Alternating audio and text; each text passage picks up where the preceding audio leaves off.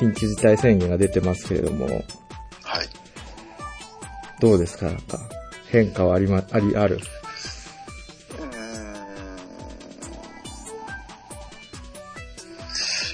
でもそんなにあんまり実は、前の緊急事態宣言の時に比べると、ああ。ないような気がするんだよね。ああ。なんか、いじめみたいな感じかね。飲食、飲食業界に対する。いや、あれさ、本当に、何なんだろうね。多分今ってさ、えっと、その業、業種みたいなのあるじゃない？なんかその、うん。第一次産業とかさ、うん。第二次産業とかって。うんで、あの、今、そう飲食店とかそのサービス産業だから第三次産業だけどさ、多分人数的に一番第三次産業で働いてる人は一番多いじゃん。そうだね。でその中で飲食店って結構さ、やっぱり、それなりに働いてる人が多いから、結構影響でかいよね、それね。うん。つあの。潰れたりすると。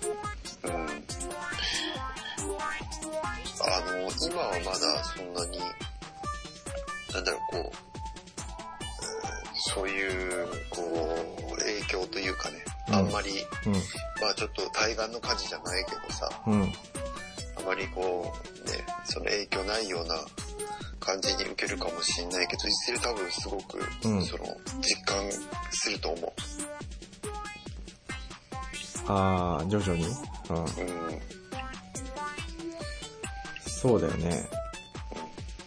やっぱ、うちらもね、なんかその、なんだ？まあ大学生の時とかなんかアルバイトとかしたりとかね、うん。こう、働いたりしてたから、それがね、仕事がなくなるとやっぱり、なんだろう。まあ、暗くなるしね、なんか、今働いてる人もなんかそんな、あ、明るく、接客とかできんのかなって感じするね、なんかね。うん。で、かつさ、そもそも日本とかデフレでさ、あの、飲食店のさ、あの、料金とか安いじゃない。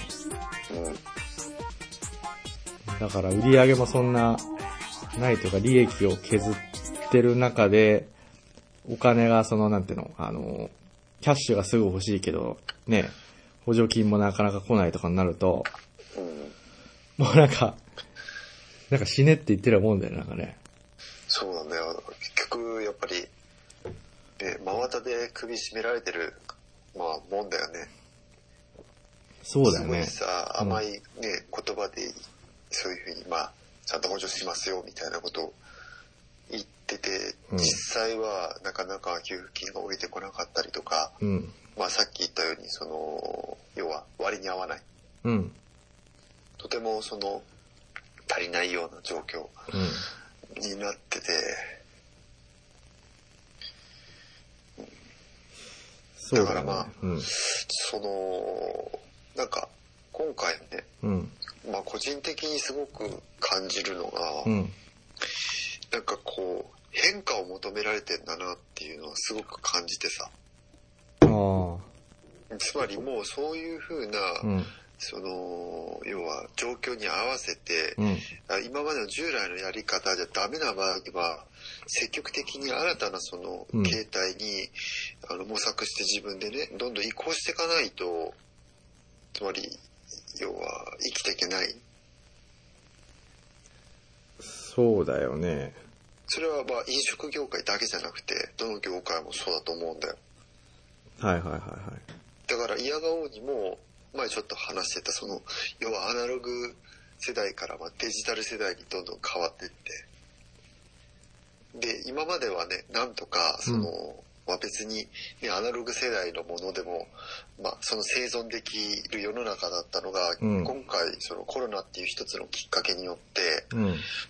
あの、なんかくしくもさ、そう、だから駆逐されてるように見えるんだよね。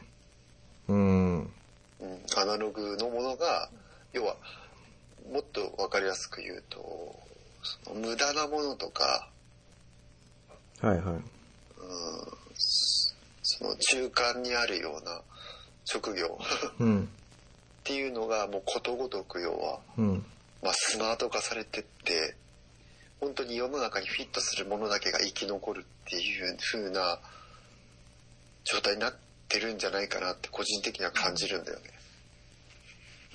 ああ、だから多分、飲食店もそのなんだ、どれなんかこう、全自動にして、かつなんか、ね、対面じゃなくてこうなんかこう、ウーバーイーツみたいので、ね、運ん。で、で、多分あと、なんだろうね、料金も多分、今のね、値段じゃ多分ダメだろうからさ、高くして、それなりのその何？付加価値をつけてさ、うん。やらないと、多分生き残れないんだよね、きっとね。なんかあの、俺だ感じたのはね、その、結構飲食店とか多分、まあ、直接ね、うんその、話聞いたわけじゃないから、事実がもしかしたら違うのかもしれないんだけど、うん。だから安さじゃないと思うんだよ。うん。だって、実際さ、その、ウーバーイーツとかさ、あうんと、出前館って、うん。まあ、使ったことある人はわかると思うけど、うん。まあ、送料取られるわけだよ。はいはいはいはで、全体的なは支払う金額って高いわけ。い。うん。普通で、普通にそのお店行って買うよりも。うん。なのに、今積極的に利用するっていうのは、まあ単純にそのせ外に出たくないっていうのはもちろんあるけど、うん。その値段動向じゃないんだろうなと思って。ああ。だから今言ったその、付加価値があれば別に高くてもお金は払うわけだから、なるほどね。もしかしたらあれかもね、なんか、サブスクみたいになるかもしれないね。ああ、そうだね。いやもう本当ね、そのサブスクはぜ、まあ今もうすでに流行って、流行ってるというか、当たり前になってきてるから、うん。これも前、ほら触れたと思うけど、うん。もうね、その、時代として一人が一つのものを所有する時代ってのはもう古いんだよ。うん。まあ、そういう考え方はもうやっぱ捨てなきゃいけないなと思って。ああ。まあ、つまりその所有するってどういうことかなって自分なりに考えた時に、うん。まあ、ほとんどの時間、それ、なんか効率悪いんだよね。うん。だって、例えばさ、自分のコレコレクションとかまさにそうじゃん。コレクション？うん、何でもいいんだけど、うん。例えば美術品のコレクションとうか、ん。うん何でもいいんだけど、所まあ、所有、所有って言った観点で分かりやすいかなと思って、うんまあ、コレクションっていうのを挙げてるんだけど、うん。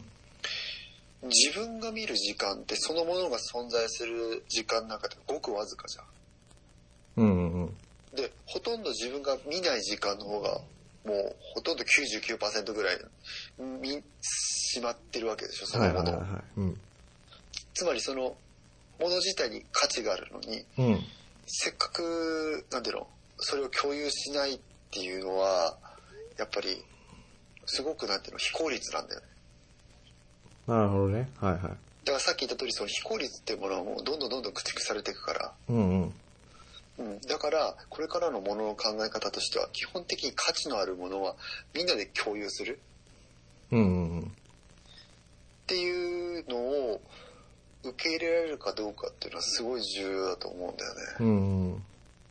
意外とね、これね、多分ね、なんだろう、言葉ではね、なんとなくわかるような気がしても、頭では多分理解できないと思うんだよね。あそれはなぜかというと、うちらが消費世代だから。あ。はいはいはいはい。消費世代の人間ってやっぱりね、こう、口ではシェアすることを言うけどね、うん。実際には多分受け入れられてないと思う。それ所有したいってこと？あ、そうそう、すぐ所有したがる。あなんか口ではそういうふうになんかこう、今の時代シェアしないとね、みたいなことを言うけどあ。、うん。いやー、シェアできてないよ、全然。すぐ所有したがるもすぐ消費あ。、すぐ所有したがるし、しすぐ、えーっと、し消費し、消費したがる。うん。うん、なるほどね。だからそれは、やっぱり習人間で習慣っていうものは怖いもんでさ、うん。なかなかほら、ね、そう治る、治るもんではないからさ、確かにね。うん。まあそうだよな。まあそ、そ、そう言いつつも自分に対する戒めでもあるんだけどさ、そうね。まあ、確かに。まあでもシェアは広がっていくだろうね、それね。うん、なんか、わかんないけど、すごい、飛ぶけどさ、うん。彼氏、彼女とかもシェアみたいな感じになったりするのかな？ああ、いや、絶対あると思うね。あつまりその、結局さ、あれもさ、もういや、すごいいい、こうあの、あの、話を振ってくれてありがたいんだけど、あれも結局さ、とっても効率悪くて、うん。なんかさ、必ず一人が一つ、一人と、こう、相対さなきゃいけないっていうのもなんかおかしいな、違和感を感じるんだよね。うん。だって別に良くない？うん、まあ、あの、そうね。男性としては確かにちょっと浮気症だからね。うん。いや、これはでも、俺、女性としてもいいと思うんだよね。あだってそうじゃん。あ。うん。なんかその、そもそもなんかその、一人の人がうん、一人の人をそういうふうになんかこう、独占すること自体が、うん。なんかその、まあ、おこがましいっていう言い方、表現が合ってるかどうかわかんないんだけど、うん。なんか違和感を感じんだよね、そこら辺って。まあ確かにさ、あのあれ、ハラリさんうん。ハラリさんって言うじゃん、なんかあの、サピエンス全史とかなんか書いてる、なんかイスラエルの学者の人。あ、うん。あの人のなんだっけな、えっと、最新、新しいやつでなんか21レッスン、21レッスンとかいう本があって、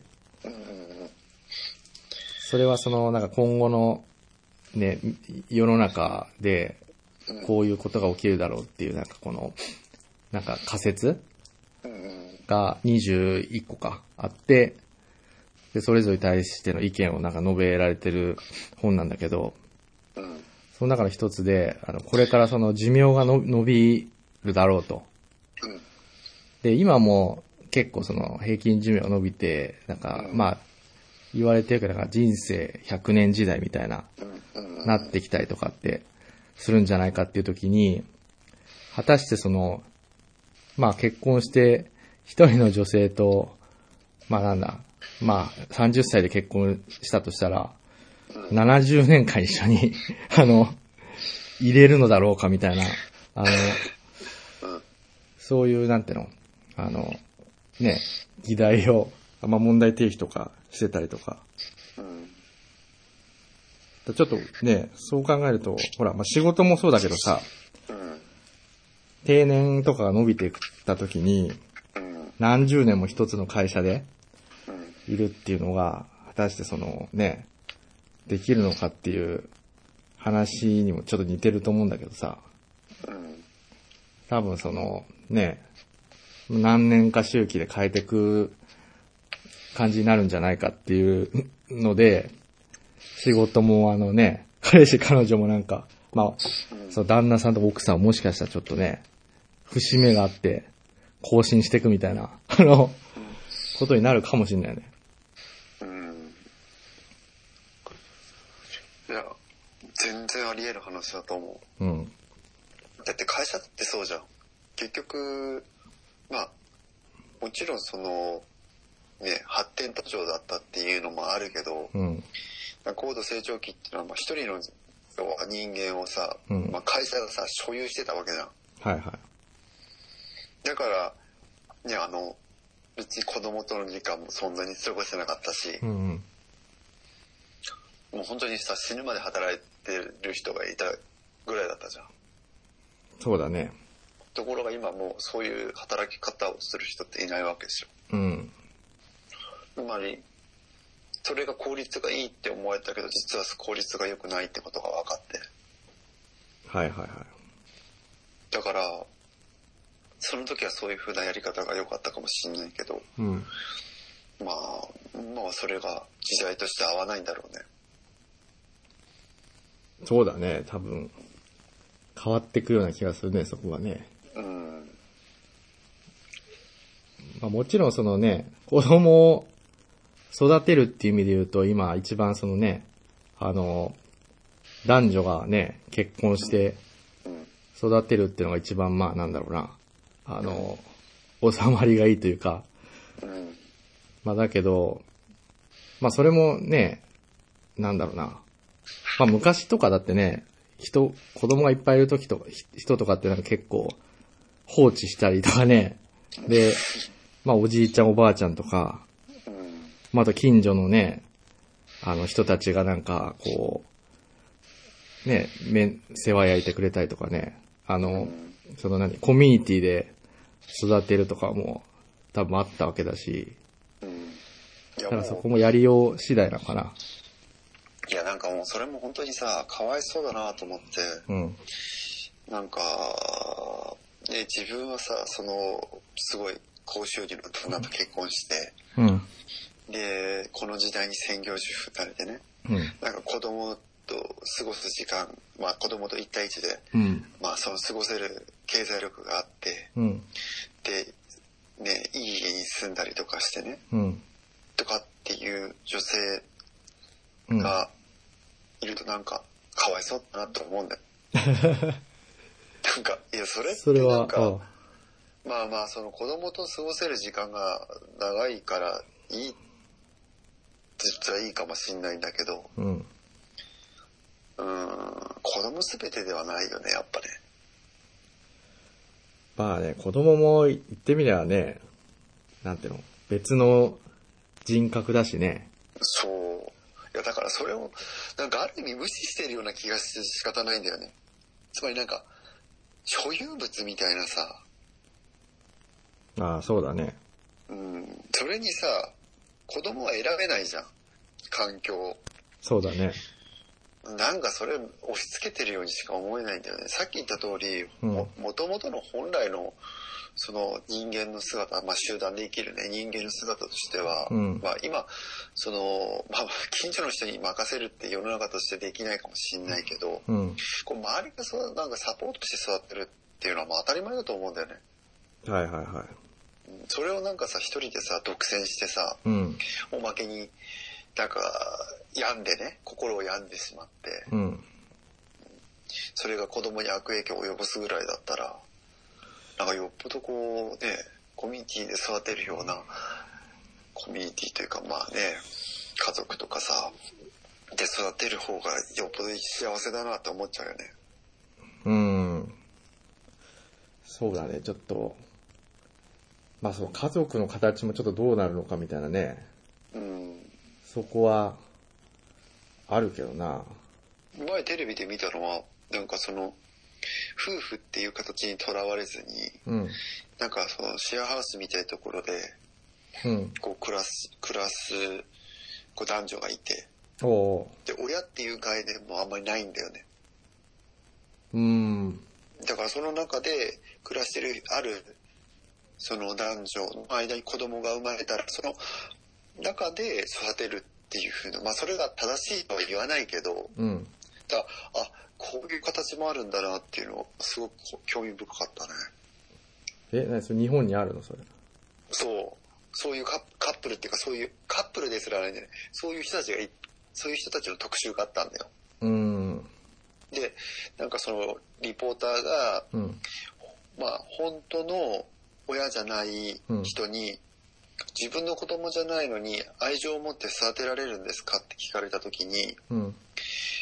それがたまたま自分の子供なじゃないだけであって、うん。ここに住んでる人たちっていうのは自分の信頼する人たちが集まって住んでんだって。はいはいはいはい。だから、そういう信頼した人たちの、まあ、ある人の子供であるから、うん。別にそれが自分の子供でなくたって、うん。一緒にいれば家族なんですっていう風な話をしてたんだよ。ああ。だからそ、よっぽど俺はその方が、あ、なんか、いいなって思ったんだよね。はいはいはいはい。まあ確かにその、今みたいにそのね、男女で子供で家族みたいなのって、まあ、近代とかになってからなのかな。お大昔とかってなんか、どうなんだろう。なんか、あんまりその、結構、男性はいろんな女性と関係を持って、方々に子供がいて、みたいな。で、なんか女性も何何人もね、うん。いてみたいな。そんな感じ。だから別に今の携帯がその、普遍的なものではないような気がするんだよね。ああ、そうだね。うん。まあでも多分子供はみんなで育ってるっていうのは、なんだろうその、前もね、出口さんのお話言ったけど、うん。あの、生物的には正しいというかね。うん。うん。あのーおじいちゃんおばあちゃんを若者がね、あの、なんだ、すごい、そっちを重重要視してる生き物はあんまりいない、いないから、いないみたいだからね。うんうん。どっちかってやっぱ次の世代をこう守っていくっていうのが、あの生物としては、あの一番なんだ自然というかね。だそうなった時に一人のね、例えばなんかその、親だけが独占するっていうのもなかなか、それよりはいろんな人の知恵を借りてね、うん。みんなで育てるっていうのもありだよね、それはね。うんなんか、うんちょっとそのむ無理があるのかなと思ってしまった。無理っていうのは、うんつまり、うん、うちらが小さい時から、うんまあ、今の、ね、現代までの間って、うん。なんか、まあ、その、まあ、父親は仕事に行って、うん。で、母親は家で家事をやって、うん。っていうのがまだ根強くまあ残ってたわけじゃん。うん。でももうその、そのやり方が通用しなくなってきて、うん。つまり女性がほら社会に進出してきて、うん。まあ、女性もそれなりに稼げるようになってきて、うん。だから別にその男性じゃなくたって女性がまあ働いたっていいんだよっていう風な、まあ、うん雰囲気になってきたわけじゃん。うん。まあまだまだね、まあその差別されて、あの、いろんな意味で、まあ収入っていった意味でも差別されて、まあ完全に平等とは言い切れないものの、うん。だけどそれがまあ通用しない世の中にも現在なってきて、うん。それとともにやっぱり子供の育て方っていうのもまあ変わってくると思うんだよね。うん。で、今までは、その、さっき言ったような育て方をしてたけど、うん。でもこれからはまだ違った、その子供の育て方っていうのを、まあ模索していかなきゃいけないのかなっていうふうには思うね。そうだね。まあ本能的にね、自分の子供が可愛いと思うのは、どの親だってみんなそうだと思うけど、まあね、あの、そうだと思うんだけど、で、お あの、ただ、おそらく、自分の子供じゃなくても、例えばだけど、あの、まあ、しばらくこう面倒とか見てたら、うん。可愛くなってくるような気がするんだよね。だってそうしないと養子とかって、ああの、成り立たないと思うんだよ。あ、わかるわかる。なんか、あの、ほら、そして父になるっていう、是枝監督の映画？うん。あれ、子供の取り違いの話だったんだけど、ああ、はいはいはい。あれさ、なんか見てて思ったんだけど、結局、うん。その、実は自分の子供じゃなかったとしても、うん。自分の子供だって思い込んで育ててたら、やっうん。ぱ絶対愛情って生まれるんだろうなと思って。うん。もう、つまり、あの映画でも言ってるけど、うん。その実際の家族ってどれだけ長く一緒に過ごせることができたかによると思うんだよね。うん。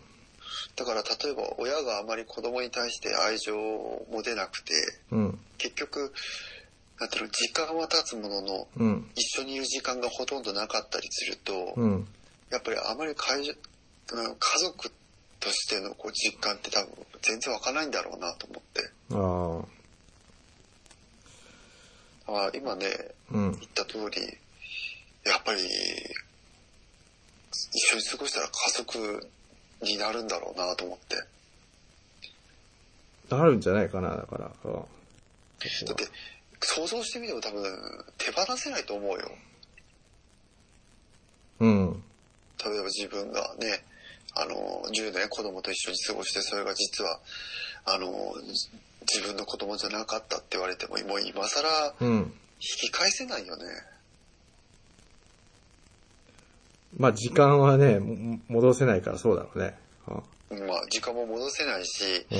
そこか、そこできっぱりさ、うんああ、わかりましたってならないと思うんだよね。うん。うん。まあね、確かにね。うん。うん。本当かどうかっていうよりも一緒に過ごした時間の方が大、大、大切なのかもしれないね。うん。うん。だから、自分もやっぱり、ね、今、まさにそ子育てしてて思うけど、うん。やっぱり子供と過ごす時間っていうのうんを、やっぱ大切にするべきだなと思って。あうん。だからなんかその、ちょっとでも仕事でね、あ。うん。あの子供とこう過ごせない、まあ仕事が理由で子供とこう、過ごす時間が減減るっていう事実がある時に、なんか本当にそれが幸せかなって感じることが多々あるよ。ああ、確かにね。うん。それは。多分、うちらの年代ってさ、うん。時間の使い方って難しいと思うんだよ。うん。仕事もやんなきゃいけない。でも自分で本当にやりたいこともうん。追い追い求めなきゃいけない。そのためにも時間つく つ使わなきゃいけないし、うん。でも子供とも過ごさなきゃいけない。うん。うん。うん。なかなか難しいなっていつも感じる。まあそうだね、確かにね。うん。うん。確かに確かといかといってね、なんかね、そこでね、じゃあ子供とずっと過ごせばいいかっていうと、やっぱりそう、自分の考えだけど、そうでもないと思うんだよね。それはそれ多分ね、ちょっと、なんだろうな。あのー、だからきつ、きつくなってくると思うんだよね。最初は可愛い、可愛いかもしれないけど。それに、まあ何度も言うようだけど、さっき言った通りさ、やっぱり子供のひ、子供も一人の、やっぱり人間だから、ううん、ん。付きっきりっていうのもどうかなと思っちゃうんだよね。まあそれはそうだよね。うん。だって甘えすぎちゃったら独り立ちできないしね。あ、そうそうそうそう。親はそれでね、なんかこう、幸せだろうと思ってても、本当に幸せかどうかなんてわかんないしさ、うん。これは難しいなと思確かにそうだな。そう考えると大変だね。でやっぱりそう考えるとみんなでこう力を合わせてやった方が、う。うん。あの、いろんなことができるっていうのはあるのかなって。そうねああ、だからなんか、結局その時間の使い方ってすごい重要だなっていつもやっぱ思っててさ、うん。結局、うん、まあ元の話に戻ってくるんだけど、そのやっぱりどう時間使うかだと思うんだよね。うん。うん。だから別にその時にその人が時間があって、その子供と接することができるんだったら、その人が育てればいいわけだし。そうだよね。あと、やっぱり、なんだろうな。まあよくリュウクが言うけどさ、うなんかまあ、何のために生きてるのかみたいなのってさ、うん。結構やっぱり、より重要になってくるっていうかさ、うん。じゃあ、そう。いや、なんかさ、最近思うのは、やっぱり、なんだろうね、あの、まあ当然なんだろうな、あの、もっと若い時は、うん。自分のそのやりたいことっていうのをメインでさ、うん。考えてたけど、まずその子供とかできるとさ、なんだろう、その、ちゃんとその、次の世代に、あの、いい世の中を、ちゃんとその何、提供できてるかみたいなさ、うん。あの、そういう考えもなんかちょっと出てきたりして、うん。あの、なんだろうな、次、子供世代が困らないようになんか自分は、あの、生きれてるかみたいなね。うん。だそれ、そういうが、なんだろうな、やっぱ大事なんじゃないのかなと思ってて。うん。で自分のことばっかやってると当然その、なんだろう。次の世代にとっては何、何の、何の、ね、あの、恩恵ももたらさないというかさ。うん。ちょっと、なんかすごい、あの、例が適切かわかんないけどさ、うん。例えばその、安倍総理とかさ、うん。まあすごい長くね、トップにいて、多分いろいろやって、大それね大変だったと思うんだけどさ、うん。果たしてその次の世代に何何かを残せてたのかっていう、まあ、なんだろうね。思った時になんか、どうなんだろうなとかちょっと思ったりとかね。うん。そう、だからやっぱりちょっとなんだろうな。あのーまあ、当然その、自分のね、やりたいことをこう、あのー一生懸命なんだろう、その、つ貫き通すっていうのは、それは、いいと思うんだけど、うん。それだとなんかそのなんだろうな、あの、後に、後の世代に続かないなと思ってさ、うん。うんよくリュウ君も言ってたんだけど、じなんかその、資本主義とかでさ、どんどんその環境を破壊して、いってさ、自分の欲望のままにやってると環境が破壊されてね、結局その、なんだ崩壊してしまうというかさ、うん。じゃあ何のためにその、ね、あの、資本主義があったんだみたいなさ、そもそも土台が崩れちゃったら、あ意味ないじゃんみたいなさ、そんな話してたじゃない。やっぱりその次の世代がちゃんとその、ね、環境的にも、あの、しっかり存続するような基盤をね、あのちょっと作っていかないといけないんじゃないかなってちょっと思ったりするんだよね。うん。うん。まあね、あの、じゃあできてんのか、お前はできてんのかっていうとちょっとそこは、なんとも言えないけど、あんまり自分のことばっかでもね、いかんなとはちょっと思ったりしてるかね。うん。うん。なんか、あの、なんか尊敬されないような気がするね。自分のその、子供世代にね、あんまりその、自分勝手にやってるとね。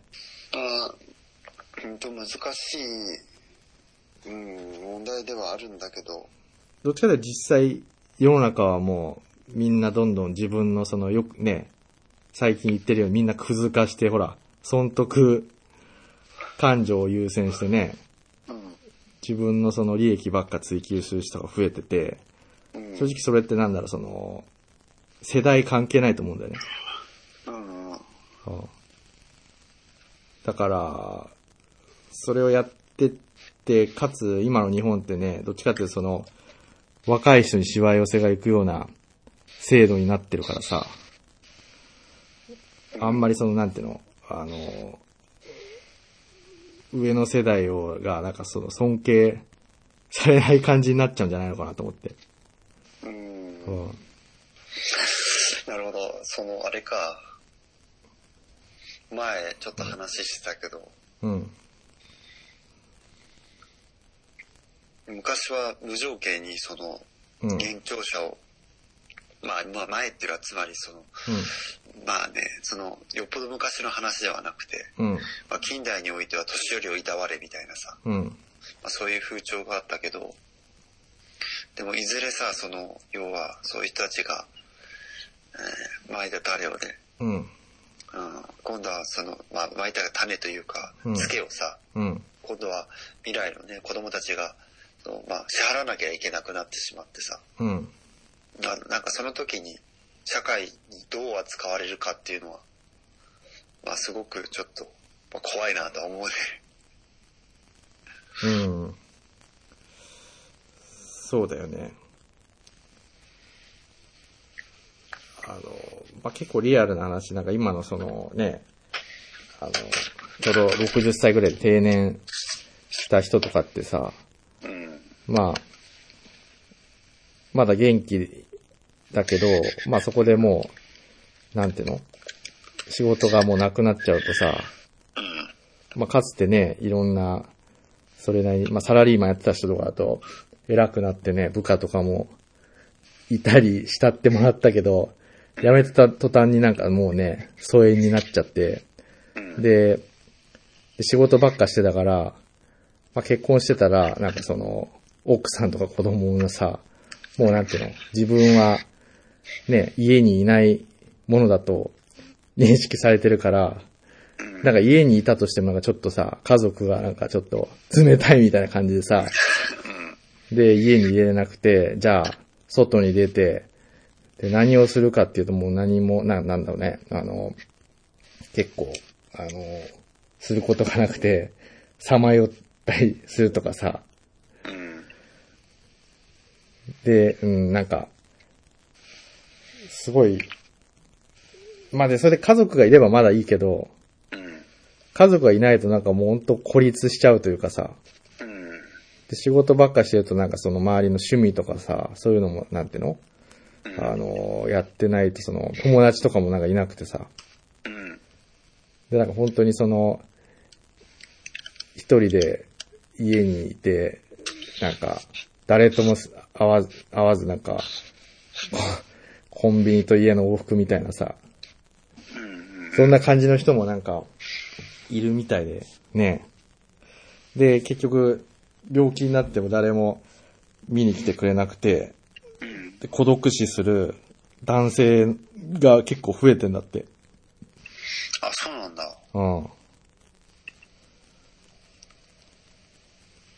女性はまだなんかいろいろね、その、友達とか作ってさ、うん。ね、お茶したりとかさ、うん。やったりして楽しくやってるけど、割と男性は仕事がなくなるともう急に、あの、孤立するみたいなね。うん。うん。そうそう。やっぱりあれなんだろうね。もともと男性の方が女性に比べるとそういう、なんて言うんだろうな。その情報共有能力っていうのは低いから、そういう風に陥る可能性が高いんだろうね。そう。で、やっぱりなんていうのかな、そのずーっと、ね、なんかこの、同じことしかしてなかったからさ、うん。あの、なんとかね、もうその仕事辞めちゃうと本当なんかやることがなくなっちゃうっていうか、うん。うん。だからなんだろう、その、本当やっぱ仕事だけっていうのはかなりリスクが高いんじゃないかなと思ってさ、うん。家族も、家族とのコミュ、まあ、家族や、なんだ、奥さんとかのコミュニケーションもほとんど取らずにそのまま行っちゃうと、うん。だから今のその、結構、まあちょうど定年した60代の人っていうのはななかなか、ね、あの、切ない感じになってる人多いんじゃないかなと思って。うん、そうだね。はうん。まあ、う、うちらもどうなんだろうね。そこら辺で。そういう状況になってないかなってもわかんないけど。あ、まあうちらは確かにでも本当仕事だけっていうのは、まあ難しいから、うん。まあそれなりに家族との関わりはあるけど、まあ、うん。やっぱその仕事一筋とかだとね、やっぱり、その、まあ、辞めた後にそのね、友達とかがいなくなっちゃったりすると、あの、寂しくなっちゃうっていうのは、そこは共通してるんじゃないかな。まあ、まあずっとわかんないけどね、その定年とかが。まだ存在してるかわかんないけど、うん。まあやっぱりそう、ゆうくんのようにずっと同じことをやり、同じところにいるっていうのはなんか結構リスクのような気がするね。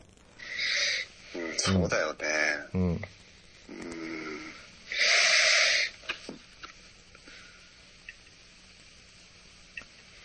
まあ、あの、シェアの話からちょっと、いろいろ話が進んじゃいましたけど、はい。どうしよう、ちょっともともとね、あの、メインでやろうとしてたやつは、ありリュウクとかこう大丈夫な時間とか？ああ、いや、もう、あまあ、もうちょっといけるんで、あ、ちょっと今日さ、その話したい、話したいっていうんじゃないんだけど、この前実はさ、オクラ、はいはいお蔵入りになってしまったああ、申し訳ない。ちょっと電池が切れてしまって。うん。はい話があって、いや、でもそこってすごい結構さうん、実は、はい。まあ、す好きな話っていうか、好きなジャンルの話でさ、はいはいはい。うん。あの、今、ちょっと YouTube で実はうんハマってる、あの、ゲーム動画、ゲームの配信動画があって、おお。それが前ちょっと触れたけど、うんあの、サイバーパンクっていうああ、はいはいはい。あのゲーもム、問題のゲーム、はい。あの、グランドセフトオートみたいなあゲームなんだけど、いはい。で、舞台が、まあその未来で、あで、その、住人っていうのはほとんど、まあ、体の一部が、もしくは体の、まあ、ほとんどを、まあ、機械化してるっていう設定なんだよね、未来で。あ、はいはいはいはい。で、なんかね、その、やっぱりそのゲームの中でも、実はその、うんうん広角機動隊と同じような設定と、まあ名前が違うだけで、うん設定が同じような部分があって、うん。結局そのゲームの一番コアとなる部分って、うん。やっぱりその人間とは何か機械とは何かっていうおお。部分なんだよね。はいはいはい。で、やっぱりそのゲームの中でもうん。機械化を進めすぎちまうと、うん。なんかそのサイバーサイコシスっていうのになってしまうのね。ほう。なんで、だそれは何かっていうと、うん高架機動隊でいう、要は、まあ、自我が保てない状態。あまりその体を機械化しすぎちゃって、ああ。暴走する状態のことを、まあそのゲームの中ではサイバーサイコシスって言って、まあその状態になっちゃうと、こう、殺人鬼みたくなっちゃうわけよ。で、で、やっぱりそこの設定って、うんまあその単純に見れば、まあなんかただのゲームだっていうふうに思うかもしれないんだけど、うん。結構そこ深いなと思って。実際例えばさ、自分たちの、その、なんていうの？生きてるこの世界でね、うん。そういう機械化が進んでったら、全く同じことが、まあ、起きるんじゃないかなと思って、おお。つまりその、うん。あの、今で言うさ、その精神分裂病、まあ、まあ、あの、なんて言うんだっけ、そういう。統合失調症？はい統合失調症みたいな。はいはいはい。まあそういう病気になってしまうんじゃないかなっていう風なのがあってさ。はいはいはいはい。で、まあ勝手なね、これは想像なんだけど、うん。未来になってより人間がその孤独をまあ深めていってね。うん。で、自分の世界に入り込んでいって、うんそういうバーチャルな世界にね、今で言うさ、うん。VR とかもっと発達してって、それこそさ、まあ、ママトリックス起きる、そうそうそう、本当に起きるかどうかわかんないけど、うん。その体の一部と、その機械を直接ダイレクトにつないでさ、うん。そのデジタル情報、デジタル情報を自分のその、うん。え脳とやり取りするっていう時が来たら、うん。うん。まあそういうのって絶対起きるんだろうなってちょっとワクワクしてね。ああ、ま、あまさに高架機動隊の世界みたいな感じ？あ、そうそうそうそうそうそう。ああ。そうだね。つまりもう何が、まあマトリックスみたいな世界でさ、うん。まあ何が現実かもう分かんなくなってしまう。はいはいはいはい。うんで、それこそ、まあそのハッカーによってね、うん。あの、なんか幻想を見せられてさ、ああ、はいはいはい。うん。つどれが本当の今なのか分かんなくなってしまうような、確かに。あそういう状況も、まああり得るのかなと思って。